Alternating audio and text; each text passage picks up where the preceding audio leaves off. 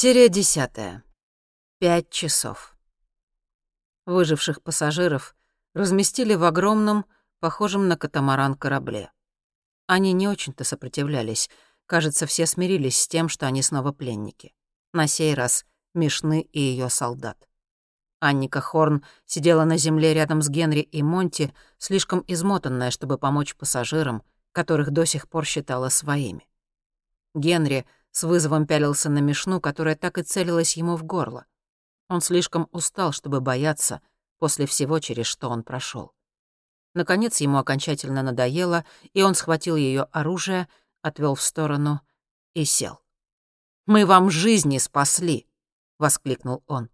«Если бы не Монти, вы бы никогда не взорвали ту долбанную сферу. Скажите ей спасибо, что живы!» Он указал на Монти, которая все еще лежала без сознания. Она была бледна, ее кожа была покрыта испариной, вокруг глаз залегли тени. Дыхание было прерывистым и тяжелым, каждый вздох давался ей с большим трудом. Мишна бросила на нее быстрый взгляд и замерла. Видимо, она только сейчас осознала, что это именно Монти лежит бездыханная у ее ног. Мишна упала на колени и с тревогой ее осмотрела. Наконец она нажала на свой браслет, и в воздухе появилась уже знакомая голограмма. Она мигала, будто что-то ее повредило. Горело только три квадратика здоровья. Мишна нахмурилась и нажала на браслет. На голограмме появились символы. Это было похоже на результаты анализов. Диагноз. Мишна тщательно изучила символы, а потом вскочила и что-то сказала солдатам. Те обменялись взволнованными взглядами. Они с тревогой смотрели то на Монти, то на дымящиеся остатки Черной горы. Вдруг один из солдат навел на Монти оружие, но Мишна резко его одернула. Генри следил за ними с тревогой, знают ли они, что с Монти. Не сводя глаз с Генри, Мишна указала сначала на гору, а потом на Монти. «Да», — подтвердил Генри, — «с ней что-то случилось там, под сферой». Мишна нахмурилась, снова склонилась над Монти и положила ей руку на щеку. Генри вытащил ее мобильник из кармана. «Вы должны нам помочь», — сказал он. «Помогите нам вернуться домой, вы у нас в долгу». Генри открыл галерею и нашел фото самолета. Мишна с любопытством осмотрела телефон, а потом изображение Боинга. «Вы должны доставить нас сюда», — сказал Генри. Мишна указала на Монти и что-то сказала. Генри поднял на нее непонимающий взгляд. «Я не понимаю, чего ты хочешь. Помоги нам вернуться домой!» — отчаянно сказал он. Генри взял палку и принялся чертить на земле примитивную карту. «Смотри, вот это лес!» — начал он. «Вот каньон, а здесь пустыня!» Мишна смотрела на него с недоумением. «А здесь, — продолжал Генри, — наш самолет. Он изобразил грубый набросок авиалайнера и указал на фото в мобильном Монте. Мишна еще раз всмотрелась в фото. Кажется, она начала что-то понимать. Вдруг она выхватила у Генри телефон. «Эй!» — запротестовал он. «Он нам нужен, чтобы вернуться домой!» Он сделал шаг вперед, но солдаты угрожающе подняли оружие. Он поднял руки. «Ладно, ладно, расслабьтесь», — сказал он. Мишна с интересом изучила мобильник и с любопытством нажала на экран. Наконец она отдала приказ. Солдаты схватили Аннику и Генри и толкнули их к похожему кораблю, в котором уже сидели остальные пассажиры. Бесчувственную Монти оставили лежать на земле. «Стойте! Ее нельзя просто так бросить!» — закричал Генри и вырвался из схватки солдат. Они снова подняли оружие, но Мишна остановила их жестом. «Она летит с нами!» — прорычал Генри. Он поднял Монти на руки и понес в ожидающий корабль. У нее был жар. Солдаты смотрели на него хмуро, но препятствий чинить не стали. «Как думаешь, куда нас везут?» — спросила Анника. Генри посмотрел на двоих инопланетян, охраняющих пленников. «Думаю, Мишна хочет показать нас своему начальству. Находка века и все такое. 150 человек Земли. Вот увидишь, они из нас музейные чучела сделают, если мы им не помешаем». Они сидели в большом помещении внутри корабля. В нем не было стульев или скамеек, так что все ютились на твердом полу. Кто-то рычал от боли, другие, не стесняясь, плакали, но большинство безразлично смотрели перед собой. Они были в воздухе уже довольно долго. Генри все еще не отпускал Монти.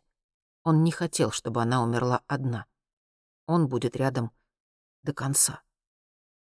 Наконец он повернулся к Аннике и сказал, «Нам нужно завладеть кораблем, угнать к чертям собачьим». Она кивнула. «Да. Но как?» «Не знаю, как много солдат на борту, но здесь всего двое. Если мы сможем их вырубить, то у нас появится оружие». Корабль внезапно пошел на снижение. «Надо захватить корабль, пока мы в воздухе», — решительно сказал Генри. Он опустил Монти на пол и встал. У него не было ни плана, ни времени, чтобы его разработать. Монти была совсем плоха, и единственный ее шанс — добраться до червоточины так быстро, как только возможно. «Мы можем вернуться домой!» — обратился он к пассажирам. Охранники крепче сжали свое оружие, а пассажиры посмотрели на него со смесью любопытства и надежды. «Как?» — спросил мужчина в дальнем углу. «Мы должны захватить корабль», — ответил Генри. Нас больше, мы можем их одолеть!» Пассажиры с тревогой переглянулись. Некоторые закивали и поднялись на ноги. «Что делать?» — спросил молодой человек в рваной футболке. Генри засомневался. Солдат среди них не было, что с них взять? Он призывает их рисковать жизнями, но если вернуться на землю не удастся, то Монти определенно умрет, и бог знает, что ждет остальных. Нет, все же лучший вариант — захватить корабль и это нужно сделать до приземления.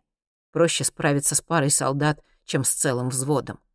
«За мной!» — прошептал он и повернулся к охранникам. Несколько пассажиров сгрудились за его спиной. Генри успел сделать лишь несколько шагов, когда внезапно дверь открылась и появилась мешна. За ней следовал целый отряд. Генри выругался. Момент был упущен. Пассажиры, вызвавшиеся помочь Генри, отступили. Мишна указала на Генри. Кажется, она хотела, чтобы тот пошел с ней. Может, удастся отнять у нее оружие, как в Черной горе? Корабль-катамаран вздрогнул и заглушил моторы. Сейчас или никогда. Рассчитывать на помощь пассажиров не стоило. Быстро взглянув на Монти, он последовал за Мишной к двери. Нужно было действовать быстро. Возможность представилась ему прямо перед выходом. Мишна была прямо перед ним. Она стояла спиной, а внимание солдат привлекло что-то снаружи. Это был его шанс. Он уже занёс руку, но увидел, что за дверью, и потрясенно остановился. Серокожие привезли его не к своим правителям. Мишна доставила их к Боингу в пустыне. Она вышла на песок и с любопытством уставилась на Боинг. Генри шел следом. Он был растерян. Что они здесь делают? Мишна подошла поближе — положила руку на шасси и посмотрела вверх на фюзеляж. Кажется, она приняла решение. Наконец она отдала какой-то приказ своим солдатам. По одному пассажиры покинули корабль. Они видели самолет, и у каждого в глазах загоралась надежда. Он даже не знал, возможно ли взлететь, находясь в пустыне. Но ради Монти он был готов на все. Это был ее последний шанс. Генри повернулся к Мишне, которая молча стояла рядом. Почему она их отпустила? Может, ее испугала болезнь Монти, и она решила как можно быстрее избавиться от всех остальных, кто вступил в контакт с зеленой сферой? А может, просто поняла, что Монти спасла их мир? Отряд Мишны, готовый даже на самоубийство, провалился бы, если бы не Монти. Может, Мишна была признательна за помощь? Но Генри подозревал, что причина в другом. Они были так не похожи друг на друга, буквально родом из разных миров. Но, столкнувшись с общим врагом, они испытывали тот же страх и отчаяние.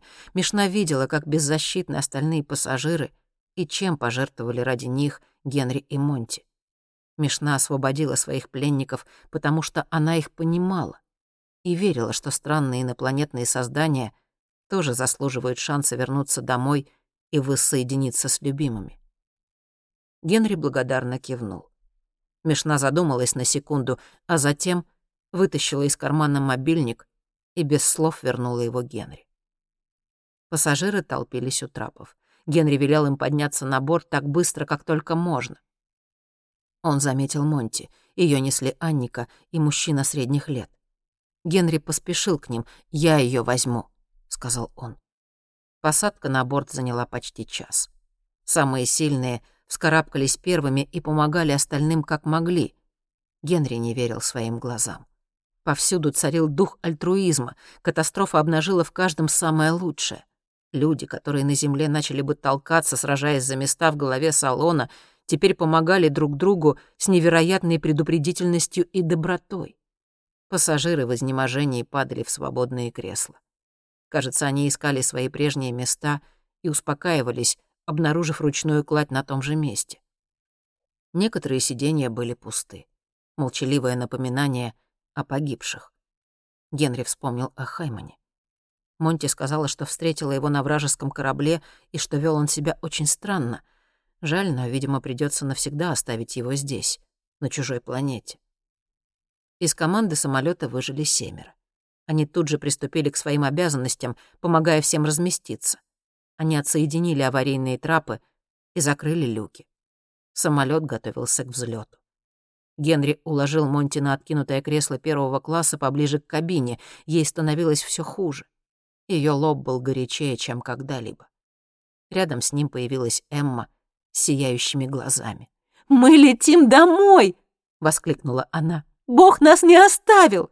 «Мы еще не дома», — огрызнулся Генри и толкнул ее в кресло рядом с Монти. Сара с любопытством выглядывала из слинга. «Ты можешь присмотреть за Монти?» — спросил Генри. Эмма посмотрела и неуверенно кивнула. «Хорошо. Вряд ли она выживет, но я помолюсь за нее. Генри терпеливо вздохнул и поспешил к кабине с мобильником Монти в руке. Он сел в кресло второго пилота рядом с Анникой Хорн которая листала огромное руководство по эксплуатации Боинга. «Надо спешить», — сказал Генри. «У Монти не так много времени». Анника кивнула и отложила книгу. «Ладно, держим кулаки», — сказала она. «Будем надеяться, что в аккумуляторах хватит заряда для ВСУ». «Что такое ВСУ?» «Вспомогательная силовая установка. Без нее мы не запустим турбины, сколько бы у нас ни было топлива». Анника занесла руку над приборной панелью, и замерла. Их возвращение домой полностью зависело от простого нажатия кнопки, одно движение пальцем, и станет ясно, смогут ли они оторваться от земли. Аннику затрясло. Генри накрыл ее руку своей, и вдвоем они нажали переключатель. Поначалу ничего не произошло. Головокружительное чувство провала охватило Генри, но вдруг в кабине зажглись огни, и раздался электрический гул. Анника облегченно засмеялась. «Отлично! Теперь запустить ВСУ!» Генри пристально наблюдал, как она проверяет насосы, уровень топлива, шасси и закрылки. Наконец она запустила ВСУ. Затем Анника включила микрофон и попросила всех пристегнуть ремни, а команду еще раз проверить герметичность салона. С нервным вздохом Генри посмотрел в окно кабины на мешную ее солдат, выстроившихся в отдалении у своего корабля и с любопытством наблюдающих, как оживает огромный авиалайнер. Анна проверила гидравлические системы и запустила левый двигатель. Он включился с оглушительным ревом. «Давление в норме, левый двигатель в порядке», — сказала Анника. Она повторила процедуру с правым двигателем, который также завелся без проблем. «Оба двигателя работают», — радостно сказала она. «Нужно три минуты, чтобы прогреть». Генри включил мобильник Монти, и на нем загорелось предупреждение о низком заряде. Он тихо выругался. Анника посмотрела на него с тревогой. «Проблемы? Второй попытки не будет, имей в виду. На нее не хватит топлива». Генри покачал головой. «Нет проблем. Продолжай». Три минуты показались вечностью. Генри нетерпеливо барабанил пальцами по ноге. Он ненавидел чувство бессилия и необходимость полагаться на кого-то другого. Рядом с Санникой он чувствовал себя беспомощным. Он мог только надеяться, что все получится. Наконец, три минуты прошли. Анника увеличила обороты двигателей и плавно отжала тормоза. С легким толчком самолет покатился по плотному пустынному песку. Далеко впереди виднелся край огромного каньона. Нужно будет взлететь до обрыва. Перед ним все было усыпано огромными камнями. Генри держал мобильник перед собой. Червоточины в небе. Не было видно. Самолет содрогнулся, огромные крылья заскрипели. Земля выглядела гладкой и твердой, но между гладким песком и взлетным полем все таки большая разница. Метр за метром они приближались к краю обрыва, поднимая клубы песка. «Слишком медленно!» — воскликнула Анника. «Мы не сможем оторваться от земли!» «Попробуй!» — мрачно отозвался Генри. Анника вывела рычащие двигатели на максимум. «Надо тормозить!» — крикнула она. Генри накрыл ее руку своей и не дал сбавить скорость. «Продолжай!» — крикнул он. «Это наш единственный шанс!» Они мчались к огромным камням на краю обрыва с угрожающей скоростью. Им предстояло подняться в воздух или разбиться на месте. «Самолет слишком тяжелый!» — закричала Анника. «Нужно остановиться, сбросить весь багаж и попробовать еще раз!» «Нет времени! Но мы не наберем на песке достаточную скорость! Ты же сама сказала, что второй попытки не будет! Я знаю, но это наш единственный шанс! Вперед!» Анника выжила газ. Генри показалось, что самолет завибрировал, будто колеса оторвались от земли, они поднимались, но недостаточно быстро. Двигатели надрывно ревели, все вокруг тряслось. Генри застыл. Скалы приближались с ужасающей быстротой. Самолет набирал высоту, но слишком медленно, гораздо медленнее, чем на земле, им ни за что не подняться в воздух. С громким треском шасси врезались в скалы и оторвались. Самолет вошел в пике. Они были уже над каньоном, и его дно стремительно приближалось. Анника яростно закричала и вцепилась в штурвал. У нее была всего тысяча метров, чтобы выровнять самолет. Река на дне приближалась к ним все быстрее, крылья скрипели, пассажиры кричали в панике «Мы не можем вот так погибнуть», — подумал Генри. Они должны были выровнять самолет. Боинг вышел из пике, когда до дна каньона оставалось пара сотен метров. Анника умело подняла его вверх. Они с Генри переглянулись. Они прошли на волосок от смерти. Генри с облегчением вздохнул и вытащил мобильник. Заряда оставалось всего 7%. Он поднял телефон перед собой и просканировал небо. Ничего. Он попытался вспомнить, где червоточина была в прошлый раз, и, наконец, попросил Аннику описать широкий полукруг над каньоном и вернуться в пустыню. Самолет пошел на разворот. Вот они миновали место крушения, и корабль мешны. Генри всматривался в лиловое небо. Что, если червоточины уже нет? Что, если она закрылась? Тогда они застряли тут навеки, безнадежно оторванные от родной земли. Но, наконец, он нашел ее. Странную рябь и красные всполохи высоко в лиловом небе. Теперь их ничто не остановит. Они вернутся домой. С радостным криком он показал мобильник Аннике, которая зачарованно уставилась на червоточину. Она сжала штурвал и повела самолет прямо в центр. «Нужно влететь внутрь под прямым углом», — сказал Генри, «или мы можем разбиться внутри». «Я тут Боингом управляю, а не воробьем», — с сомнением ответила она. Генри промолчал. Он смотрел на червоточину через мобильник с тем же чувством, что и в первый раз. Она была огромной и невероятно прекрасной. Красные всполохи казались даже больше, чем в прошлый раз, будто все силы природы были брошены на то, чтобы она оставалась открытой. Генри тихо понадеялся, что самолет не на последнем издыхании и выдержит еще один раунд жесткой турбулентности.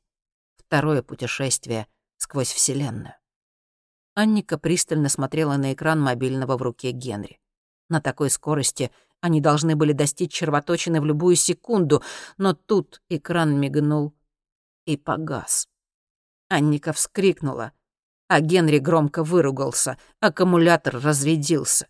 «Что делать?» — отчаянно крикнула Анника. Генри лихорадочно размышлял. Червоточина все еще на месте, даже если они ее не видят. Держи курс в том же направлении. — откликнулся он. «Что, если мы врежемся в стенку?» «В том же направлении, прямо вперед, твердо сказал Генри. Анника не на шутку встревожилась, Но не успела она ему ответить, как ярко-красная вспышка осветила кабину, и они утонули в океане белого света. Самолет бросало туда-сюда, но в этот раз Генри был готов и крепко держался за подлокотники. Он слышал, как в салоне в ужасе кричат пассажиры, но знал, они нашли червоточину, а значит, скоро вернутся домой на землю. Наконец-то. Вдруг самолет перевернулся. Они оказались вверх тормашками. Раздался крик Анники, а затем тишина. Генри уперся руками в потолок, пытаясь удержаться на месте. Он чувствовал, как самолет сотрясают тяжелые удары, и кровь приливает к голове. Закружилась голова, подступила тошнота. Несколько секунд спустя они вылетели из червоточины. Генри посмотрел на Аннику. Она безжизненно свисала с кресла, пристегнутая ремнем безопасности. На лбу кровоточила рана. Ее оставило тяжелое руководство по эксплуатации воздушного судна, когда они перевернулись. Генри дотянулся до штурвала. Нужно было перевернуть самолет, прежде чем и он тоже отключится. Дрожащими пальцами Генри нащупал рычаги управления. Чтобы не вырубиться, он сильно прикусил губу, пока не ощутил вкус крови. Боль привела его в чувство. Последним усилием он перевернул самолет. Крылья жалобно завизжали от перегрузки, но Боинг, наконец, выровнялся. Тяжело дыша, Генри посмотрел в окно. Где они? Ему вспомнился зонт, который упал на горе Стейен. Что произошло с Землей, пока их не было? В какой мир они возвращаются? Но за окном клубились обычные серые облака. Свистел ветер, и дождь барабанил по стеклу. Выйдя из червоточины, они угодили в грозу. Удерживая штурвал одной рукой, он попытался осмотреть Аннику. Она дышала, но была без сознания. Генри окинул взглядом приборную панель. Как активировать автопилот? Он понятия не имел, как управлять огромным самолетом. Без Анники будет невозможно приземлиться. Не найдя ни переключателя, ни кнопки, на которых было бы написано «автопилот», он так и не решился отпустить штурвал. Из салона не доносилось ни звука.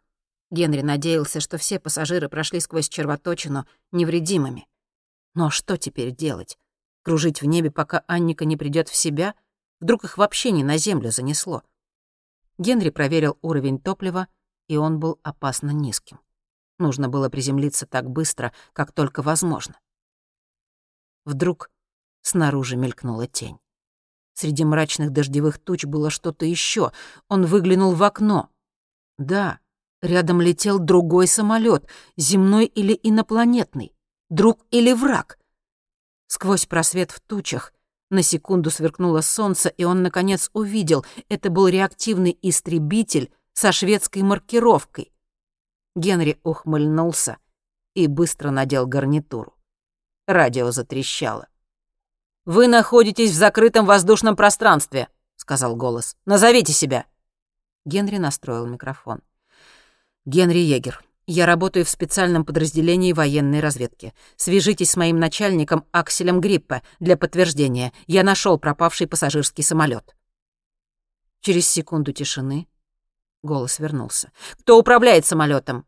«Пилот находится без сознания», — ответил Генри. У меня около 150 пассажиров на борту, многим нужна срочная медицинская помощь. Мы потеряли шасси».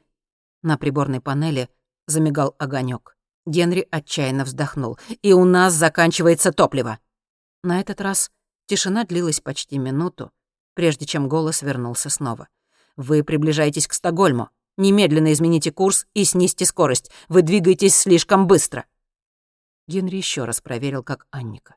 Она, очевидно, никак не могла ему помочь, как он должен сажать Боинг без шасси в разгар грозы. Я умею летать на вертолетах и винтовых самолетах, но никогда не управлял пассажирским авиалайнером, сказал Генри. Его голос звучал куда спокойнее, чем он чувствовал себя на самом деле. Вы должны мне помочь. Еще через минуту раздался новый голос. Егер, меня зовут Эрик Хилдинг, я помогу вам приземлиться. Для вас освобождают аварийную полосу в Арланде. Спасательная команда уже ждет. Я буду на связи все время. Сейчас главное — скорректировать курс и снизить скорость». Генри схватил рычаг управления двигателем и, слушая подсказки Хилдинга, изменил курс. Они оказались под облаками. Ветер стих, но дождь все еще был сильным. С другой стороны самолета появился второй истребитель. Генри слушал инструкции Хилдинга. Но инструкции — одно дело, а посадить самолет на мокрую полосу без шасси — совсем другое. Прошло полчаса, когда Генри наконец увидел посадочную полосу сквозь пелену дождя. Она была подсвечена синими и красными огнями. Боинг быстро снижался, и Генри понял, что заходит на посадку под слишком крутым углом. Не успел он подумать, как в ушах раздался голос Хилдинга. «Вы слишком круто спускаетесь! Закрылки! Выдвигайте закрылки!» Генри выругался, выдвинул закрылки и потянул на себя штурвал. Самолет яростно тряхнуло, но нос начал медленно подниматься, крылья вибрировали от нагрузки. Генри полностью сосредоточился на посадочной полосе. «Ровнее!» — кричал Хилдинг. «Ради всего святого ровнее!» Вцепившись в штурвал, Генри выровнял самолет. Земля уже летела навстречу. Он тревожно посмотрел на альтиметр. Шестьдесят метров. Сорок пять. Тридцать. Генри сделал над собой усилие, чтобы не закрыть глаза, и их ждало крушение. Почти не думая, он потянул штурвал на себя, и с громким скрежетом самолет поехал днищем по земле, разбрасывая вокруг себя искры. «Полный назад!» — кричал Хилдинг. «Полный назад!» Генри переключил тягу, и двигатели заработали в другом направлении. Одно крыло чиркнуло по земле, но в последнюю секунду самолет выровнялся и пролетел мимо выстроившихся вдоль полосы пожарных машин к концу посадочной полосы. Из двигателей вырвались языки пламени, но тем не менее они замедлялись. В конце концов, с оглушительным скрежетом самолет замер, касаясь крылом мокрой посадочной полосы Арланда. Они были в Швеции. На земле. В абсолютном изнеможении Генри вырубил двигатели. Какое-то время он не слышал ничего, кроме стука дождя по стеклу и своего тяжелого дыхания. Его руки дрожали. В салоне повисла тревожная тишина, но вот пассажиры уверились, что все закончилось, и раздались возгласы полные благодарности и облегчения. Мигающие огни спасателей были все ближе. Они были дома. «Ты должен помочь мне во всем разобраться», — сказал Гриппе, поднимая воротник пальто. Он встретил Генри у самолета и засыпал его вопросами. Они стояли под дождем рядом с самолетом в окружении спасателей. Те бережно кутали измотанных пассажиров в одеяло и разводили по автобусам. Аннику Хорн вынесли на носилках и погрузили в скорую, которая немедленно включила голубые мигалки и уехала. Состояние Монти было самым тяжелым, и Генри с тревогой смотрел, как ее заносят в вертолет, чтобы отвезти в Каролинскую больницу. Он пытался напроситься с ними, но в вертолете не было места. «Ну уже, Генри, поговори со мной!» — настаивал Гриппе. Генри вытер с лица капли дождя и раздраженно посмотрел на начальника. «Мне нужно в больницу», — сказал он. «Я отвезу тебя туда с грёбаным полицейским эскортом, только поговори со мной!» — воскликнул Гриппе. «Где ты нашел самолет? «На другой планете», это еще как понимать? Так, как я сказал, я нашел самолет на другой планете. Кто-то позвал его по имени, и Генри обернулся. К нему подошла Эмма с Сарой на руках. Она плакала, и слезы смешивались с каплями дождя на ее лице. «Мы дома», — сказала она и обняла Генри. Он замер на долю секунды, но в конце концов тоже ее обнял. «Да, мы вернулись». Гриппе удивленно взирал на эту сцену. «Расскажи мне все, сказал он опять. Подошел пожарный и укутал Эмму в одеяло. Она с благодарностью проследовала за ним в ближайший автобус. Генри посмотрел в серое небо. Да, они были дома. Гравитация стала слабее, но сильнее всего отличался воздух. За время, проведенное на другой планете, он совсем забыл, как пахнет на Земле. Он глубоко вдохнул. Пахло дождем, топливом и выхлопным газом спасательных фургонов. Пахло домом. «Генри, ты меня слышишь?» — спросил Гриппа. Генри не ответил и поспешил к ближайшей полицейской машине. Он открыл пассажирскую дверь и уселся рядом с удивленным полицейским в униформе. «Отвезите меня в Каролинскую больницу», — сказал он. Гриппе открыл заднюю дверь и тоже забрался внутрь. Все в порядке», — сказал он, показав офицеру удостоверение. «Везите в больницу. И поскорее». «Теперь ты со мной поговоришь?» — спросил Гриппе. Полицейская машина тронулась, а Генри уставился вперед сквозь ветровое стекло. «Детали потом», — пробормотал он. «Первым делом отправь кого-нибудь в Даларну, чтобы взорвать долбанный зонт внутри горы. Если еще не слишком поздно, конечно. Что тут было, пока мы с Монти пропадали?» Гриппе пожал плечами. «Ничего». «Что значит «ничего»? Вы что, не исследовали зонд?» «У нас не было времени». Генри тяжело вздохнул. Он слишком устал, чтобы рассказывать связно. События последних дней перемешались и спутались у него в голове. «Гриппе, нам нельзя терять времени. Прямо сейчас они строят внутри горы свою зеленую сферу. Мы должны остановить их, пока не поздно!» Гриппе натянуто улыбнулся. «Я понимаю, что ты через многое прошел и устал. Посадить этот авиалайнер — та еще работенка, но я не понимаю, о чем ты говоришь. Забудь на секунду о зонде и расскажи, где нашел самолет. Я уже ответил, с нетерпением сказал Генри. Гриппе утомленно кивнул. На другой планете. Да, в мобильнике Монти есть фото. Он похлопал себя по карманам и понял, что оставил телефон в кабине. Генри, а где доктор Хайман и самолет НАСА? Все еще там. «И 42 пропавших пассажира?» «Именно», — сказал Генри. «Мы зря теряем время. Я должен попасть к Монти, а ты отдай приказ уничтожить этот зонд!» Гриппе расстроенно почесал лоб. «Давай начнем сначала. Несколько часов назад ты исчез вместе с самолетом НАСА, а теперь возвращаешься за штурвалом пропавшего авиалайнера. Что за чертовщина тут происходит?» Генри ошарашенно обернулся к Гриппе. «Что ты сказал?» Я спросил, что за чертовщина? Генри помотал головой. Нет, не то, прервал он. Сколько ты сказал, нас не было? Гриппе взглянул на часы. Сейчас почти три часа дня, а в последний раз мы были на связи около десяти утра. Вас не было около пяти часов. Пять часов? Но мы там пробыли пять дней! Гриппе встряхнул головой. Все, что ты говоришь, совершенно бессмысленно простонал он. «У меня сегодня встреча с министром внутренних дел, следственной комиссией, контрразведкой и так далее, и так далее, и я должен разобраться, что произошло. А тут еще и НАСА наседает с вопросами о докторе Хаймане и его самолете. Я не могу им сказать, что они на другой планете». Генри лихорадочно размышлял. «Пять часов? Как такое возможно?» Правда, и Хайман, и Монти говорили о том, что гравитация может искажать время, что-то насчет того, что время в космосе идет медленнее.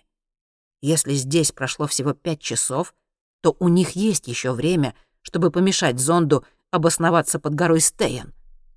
Он внезапно вспомнил последние слова Монти. Те, кто напали на планету, были далеко и управляли всем с помощью зеленой сферы. Тогда где настоящая угроза? Черная звезда. Он до сих пор не понимал, что это значит. Вот бы Монти была рядом, она бы смогла объяснить все Гриппе. Полицейская машина миновала полный автобус. Его пассажиры пребывали в полном неведении, что их миру угрожала страшная опасность. Генри всмотрелся в лица в окне. Обычные люди. Он вспомнил толпу серокожих пленников внутри горы.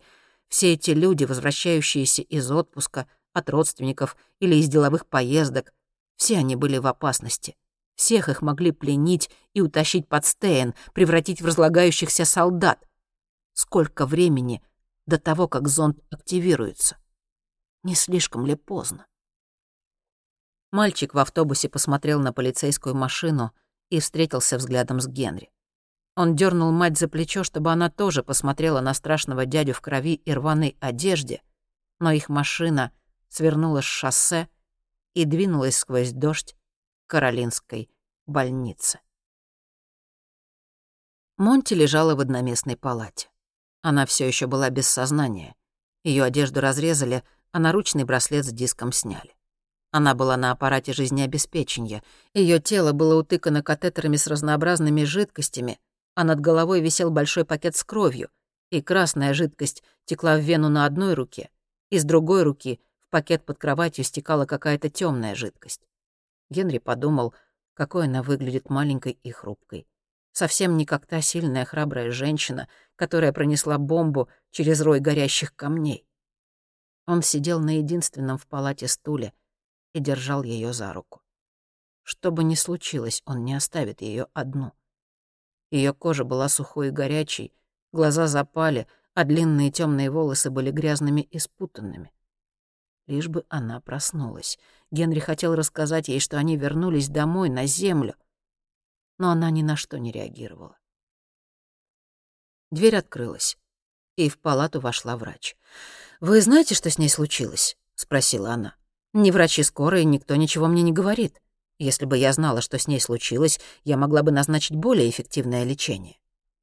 Генри посмотрел на нее долгим взглядом и все таки решил промолчать.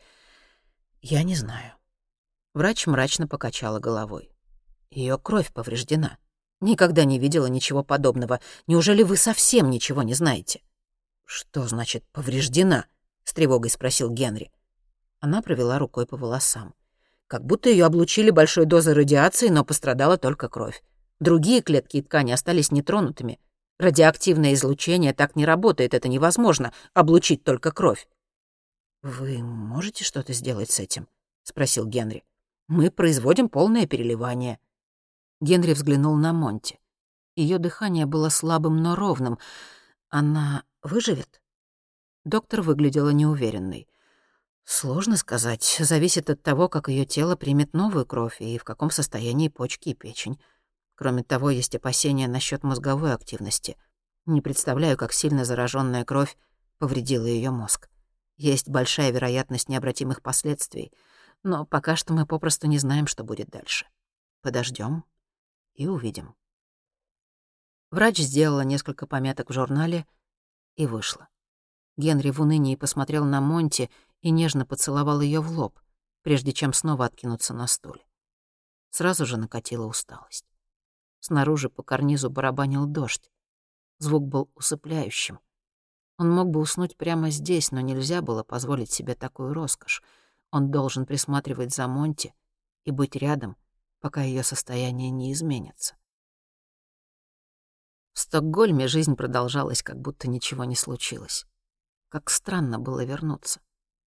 Он вышел в больничный холл, где туда-сюда сновали врачи и медбратья, и снова удивился, как с момента их исчезновения могло пройти всего пять часов. Наверное, дома все осталось точно так, как он оставил. Растения не завяли, почту не принесли. Генри даже успевал на похороны. Скорбь терпеливо дождалась его дома. Дома. Здесь ничего не изменилось. Изменился только он. Он грустно посмотрел на Монти, лежащую на больничной койке, и понял, что жизнь уже никогда не будет прежней. Будущее приближалось, и Генри ожидал его со страхом. Нужно каким-то образом убедить Гриппе взорвать зонд и организовать защиту от неизвестной угрозы. Но как? Он закрыл глаза, не в силах сопротивляться усталости, и провалился в глубокий сон.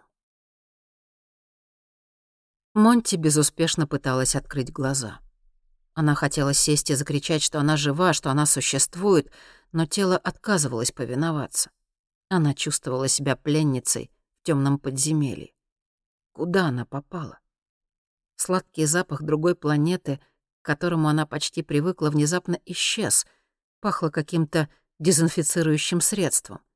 Ей даже показалось, что рядом кто-то говорит на шведском. Неизвестный голос. Она не могла разобрать слова, но понимала, что говорят о ней. Вдруг рядом появился Генри. Теперь она почувствовала себя в безопасности. Но тревога не оставляла.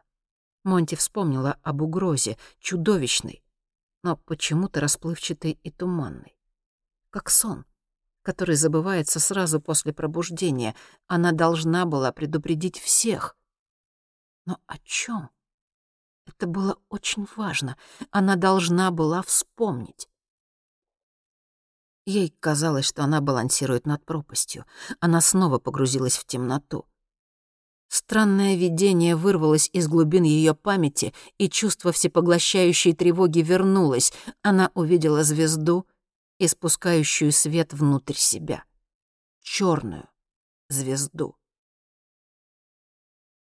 Через пару часов Генри разбудил водитель. Его ожидала встреча с министром внутренних дел и представителями других правительственных учреждений. Состояние Монти не менялось, но доктора заверили Генри, что она стабильна — и если что-то изменится, с ним обязательно свяжутся. Генри с водителем вышли в коридор. По пути к лифту Генри вдруг вспомнил врача, который сообщил ему о смерти Анны. Беспристрастно описал черепно-мозговую травму, травмы, несовместимые с жизнью, и разрывы внутренних органов.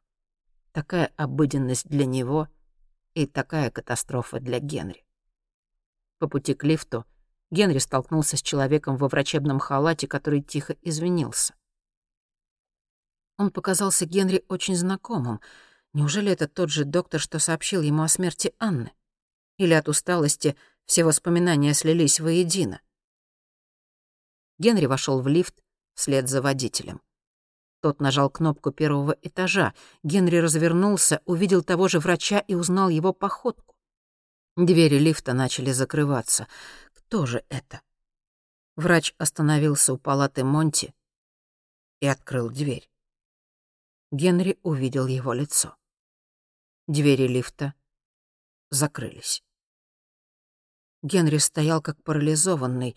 Он не мог поверить своим глазам. Это было невозможно. Он знал доктора, который вошел только что в палату Монти. Последний раз они виделись пять дней назад. А теперь он оказался в Каролинской больнице в Стокгольме.